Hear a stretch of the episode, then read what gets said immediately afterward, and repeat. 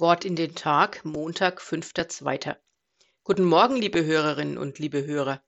Wie geht es Ihnen? Ja, Sie haben richtig gehört. Ich habe Sie gefragt, wie geht es Ihnen? Oft reagieren wir ja reflexartig mit Danke, gut. Wie wäre es jedoch, wenn Sie das nächste Mal versuchen, diese Frage ernst zu nehmen und auch ernst zu beantworten?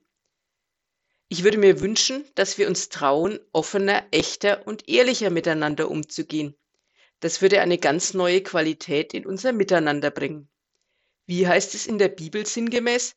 Behandle andere so, wie du von ihnen behandelt werden möchtest.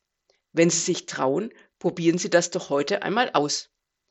Einen gesegneten Tag wünscht Ihnen Ihre Prädikantin Martina Rottmann, Auferstehungskirche Schweinfurt.